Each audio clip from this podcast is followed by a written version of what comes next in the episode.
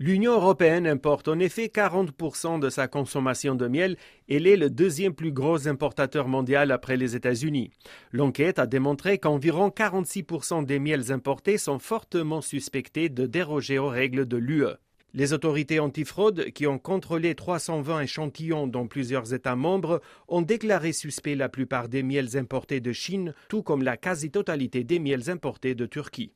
Selon l'enquête, l'ajout de sirop de sucre de riz ou de betterave est la principale technique frauduleuse. L'objectif des fraudeurs est de faire baisser les prix du miel au détriment des apiculteurs européens. Pour l'UNAF, l'Union nationale de l'apiculture française, ce constat n'est pas une surprise. La profession alerte depuis plusieurs années sur la mauvaise qualité des miels importés.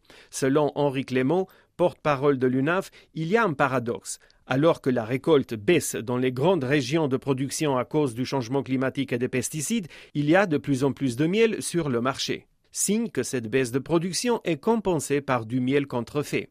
La profession appelle les autorités européennes à élaborer des méthodes d'analyse plus fiables pour mieux détecter les miels frelatés, ce qui permettrait de changer leur classification en les passant de suspectés à confirmés.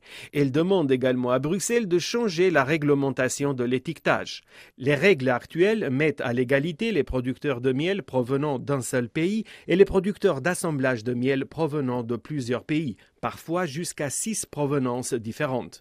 Si vous êtes donc amateur de miel, méfiez-vous des prix trop bas.